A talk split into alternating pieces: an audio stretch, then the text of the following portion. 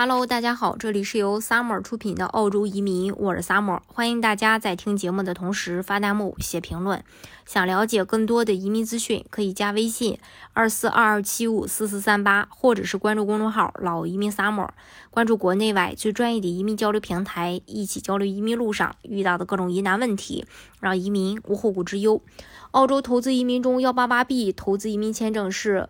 呃，面向有投资经验并且收益良好的申请人的幺八八 B 签证的申请人需要至少有三年的成功投资或者商业管理经验，并能体现出高水平的管理能力。申请南澳洲的幺八八 B 需要满足如下条件：符合澳洲移民局关于幺八八 B 的申请要求，打算住在南澳洲，同意在南澳投资二百五十万澳币到指定的合规投资当中，并且在持有临时型幺八八 B。签证期间维持该投资，而且合规投资基金必须使用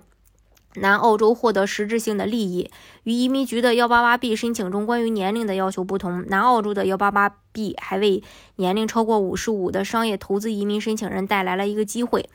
如果申请人的年龄在五十五岁以下，申请南澳洲的幺八八 B 合规投资额为二百五十万澳币；如果申请人年龄在五十五岁以上，但是可以在合规投资中投入三百七十五万澳币，则可以申请南澳洲的年龄豁免。然后，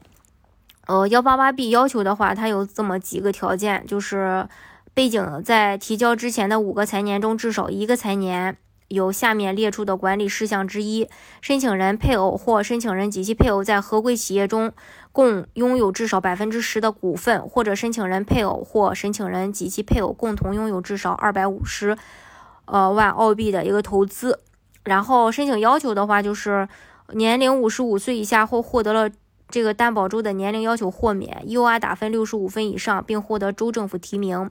至少五十万澳币进行风险投资和购买成长型私募股权基金，用于投资初创企业和小型私人公司。至少七十五万澳币投资到这个核准管理基金，管理基金必须为投资在澳大利亚证券交易所上市的新兴公司。至少一百二十五万澳币的平衡投资投资到管理基金当中，管理基金可以投资于在澳大利亚。证券交易所上市的公司、澳大利亚公司债券和票据、年金和商业地产。但是需要注意的是，申请人不可以直接投资住宅房地产。申请人被严格限制通过管理基金对住宅地产的这个间接投资。这是关于这一点。大家如果想具体去了解澳洲移民政策的话，可以加微信。二四二二七五四四三八，或者是关注公众号“老移民 summer”，关注国内外最专业的移民交流平台，一起交流移民路上遇到的各种疑难问题，让移民无后顾之忧。